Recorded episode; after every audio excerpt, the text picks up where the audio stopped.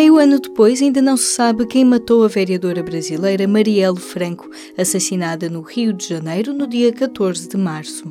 Uma mulher negra, lésbica, nascida numa favela, defensora de direitos humanos. O impacto simbólico foi tremendo e em Portugal a reação imediata foi forte, com cerca de 1.500 pessoas a juntarem-se em nove cidades em memória de Marielle. Seis meses depois, a viúva Mónica Benício continua a denunciar a falta de respostas sobre o crime. A arquiteta esteve em Lisboa, no Festival Iminente, onde foi inaugurado um mural com o retrato de Marielle, esculpido pelo artista Vils, a convite da Amnistia Internacional. Entre testes de som na preparação do festival no Panorâmico de Monsanto, conversamos com Mónica Benício sobre direitos das mulheres, visibilidade lésbica e o que é que as eleições no Brasil podem significar para a defesa dos direitos humanos. Tá, foi som? Foi som. Esteve esta semana em Genebra na Comissão de Direitos Humanos das Nações Unidas. Como ocorreu esse encontro? O que eu fui pedir à ONU é ajuda que cobre mais veementemente do Estado brasileiro respostas para o assassinato da Marielle, é, para acompanhar as investigações que hoje correm num sigilo, mas num silêncio muito preocupante, porque a gente entende que o sigilo é importante para que, que, o resultado das investigações é, seja bem concluído, mas esse silêncio todo que o Estado brasileiro é, hoje faz, ele na verdade é extremamente constrangedor e também preocupante, porque nos, nos, coloca numa posição que a gente não consegue saber se de fato as investigações estão andando, se estão andando de forma adequada. O Estado, em momento nenhum, se posiciona, nenhum dos órgãos competentes envolvidos se posicionam dando nenhum tipo de declaração. Então, quando a gente sabe de notícias, é, são vazamentos através da imprensa. E mesmo assim o Estado não vem a público nem para dizer se é, se é verdade ou se é mentira.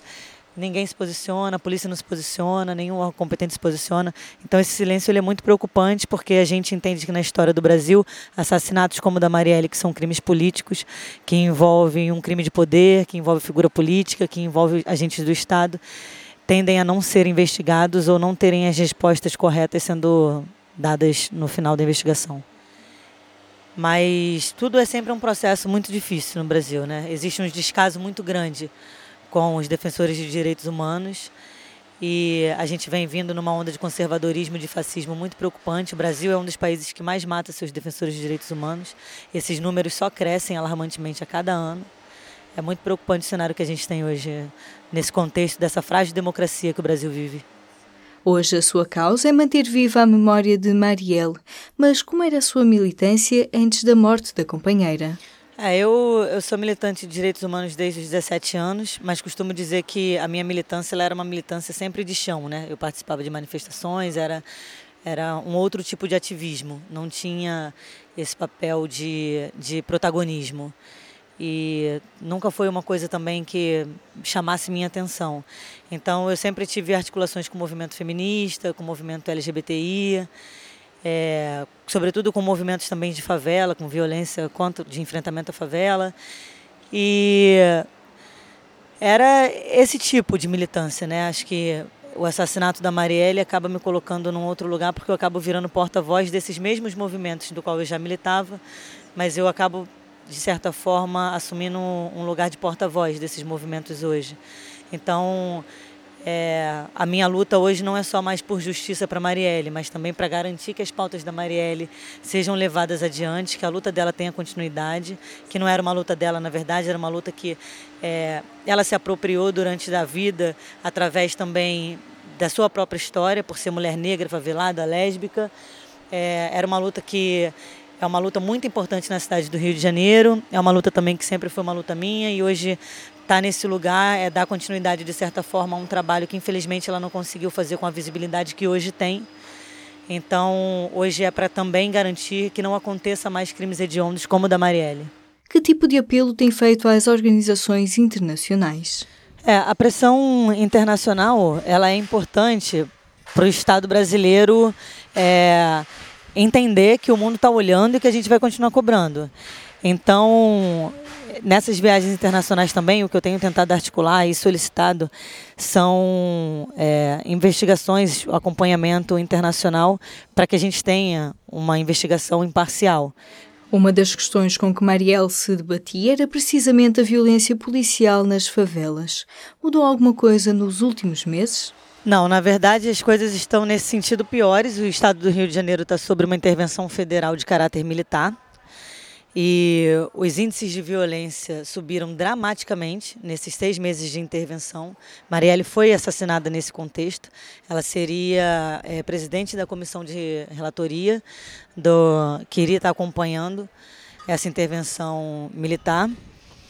E 15 dias depois a ser instalado, ela foi executada da forma que foi. A violência, os índices de violência aumentam dramaticamente no Rio de Janeiro a cada mês. E o Estado sempre teve uma reação muito truculenta, muito violenta diante da favela. Então, o que aconteceu com a Marielle no centro da cidade é um, uma rotina na favela. E a gente tem assim inúmeros casos, recentemente o assassinato do, de um menino de 13 anos, do Marcos Vinícius, que foi de uma forma também absurda, que foi através de um helicóptero blindado que estava atirando na favela. Isso é anti-inconstitucional, inclusive. Então, o Estado brasileiro é muito violento nas favelas, que é onde estão a maior parte da população preta, pobre. É, então, é, é, são esse é o perfil de quem o Brasil mata hoje. É o jovem negro, favelado, e esses índices são alarmantes, assim, só aumentam. A morte de Marielle foi vista como muito simbólica pelos movimentos sociais e pela esquerda, mas como é vista a nível nacional? As pessoas no Brasil reconhecem que o facto de ser uma mulher negra, lésbica e favelada foi determinante para a forma como foi assassinada? Sem dúvida. É, até porque o, a execução da Marielle ela é um, um, um recado muito claro, né? Do Estado que é controlado por homens brancos, heteronormativos, fundamentalistas, racistas, LGBTfóbicos. O recado ele é muito claro: não queremos favelado, não queremos mulheres pretas, não queremos LGBT, é, ocupando esses espaços de poder. Então, inclusive, eu acho que o, o principal erro foi ter achado que essa população, que sempre foi marginalizada, que sempre foi silenciada, fosse se assustar, fosse sentir mais medo e fosse recuar e não mais querer disputar esses espaços. Exatamente o contrário. Então, assim, a própria Marielle dá um recado diferente. Que no dia 8 de março, ela disse, sem saber ainda a magnitude do que estava dizendo, não seria interrompida. E isso é, tipo, impressionante de ver, ver a quantidade de mulheres negras hoje que estão se colocando na política, disputando a política no, no, no Brasil hoje ver como a sociedade se mobilizou e se comoveu, porque era isso, a Marielle representava na história de vida e no próprio corpo todas as pautas que ela defendia. Então, a execução dela atingiu muita gente. A população negra, que mais uma vez se viu a carne mais barata do mercado, sendo executada da forma que foi. A população LGBTI, que está sempre é, no protagonismo das páginas de sangue do jornal com violência, as mulheres que conhecem a violência muito bem na história do Brasil. Então, tocou a todo mundo de um campo pessoal e o mundo inteiro olhou e falou: vocês perderam a mão, assim. Tipo, a gente já vive num estado de barbárie que a gente luta diariamente para tentar manter o que nos resta de democracia, mas o assassinato da Marielle ele é um, divisor de águas, assim. Ele é um marco onde a sociedade brasileira assume que não sabe mais o que está fazendo. Na campanha para as presidenciais de 7 de outubro, que candidatos têm posto os direitos humanos na agenda? Como é que esses temas têm sido debatidos? É, o cenário da, da política no contexto Brasil, ele é muito dramático, né? Entendendo que a gente tem eleições presidenciáveis e que o candidato que desponta nas pesquisas hoje com intenção de voto é declaradamente um fascista. E tem inúmeros relatos, vídeos e o que quiser, inclusive declarações públicas dele, que ele é, não respeita as mulheres, que ele é racista, que ele é LGBTfóbico e declaradamente fascista. Então, esse candidato, por exemplo, quer mais que o 14 de março se repita sempre até que a gente tenha uma pureza ariana no Brasil. Então, isso é muito preocupante, porque que, que sociedade é essa que a gente está vivendo que hoje tem intenção de votar num candidato que tem um discurso de ódio e de violência declarado? tem outros candidatos que se alinham mais de esquerda, obviamente, que se alinham mais à, à política e à linha de pensamento do que a Marielle defendia. Um deles é o candidato do presidente Lula, preso também de forma ilegítima, nessa situação muito complicada, mas que hoje começa a subir nas pesquisas, mas que tem esse contexto muito frágil, e outros candidatos de esquerda que defendem as pautas da Marielle inclusive do partido da Marielle, mas que sequer apontam nas pesquisas ainda. Então, assim, o cenário é bem preocupante. Ganhe quem ganhar, como vai ser lidar com a polarização que existe na sociedade brasileira? Qual pode ser o caminho para criar pontes? É, a, minha, a minha esperança é que é, esse legado da política feita com afeto que a Marielle deixou e que trouxe né, visibilidade, que deu, jogou luz que um outro tipo de política pode ser feito, é, que, essas, que a gente consiga ocupar esses espaços agora na eleição com algumas dessas pessoas, para que a gente tente disputar esses espaços para construir um novo modelo de política, porque para mim tem que ser uma reforma estrutural. Não dá mais para a gente ficar tentando é, consertar o que está, porque o que está está muito ruim. Então, o Bolsonaro, inclusive, não gosto nem de dizer esse nome, mas por fim, numa declaração que ele deu, ele as pesquisas mostravam que ele iria para o segundo turno e que no segundo turno, disputando com qualquer candidato, ele perderia. E ele anunciou que se ele perder no segundo turno é porque vai haver uma fraude.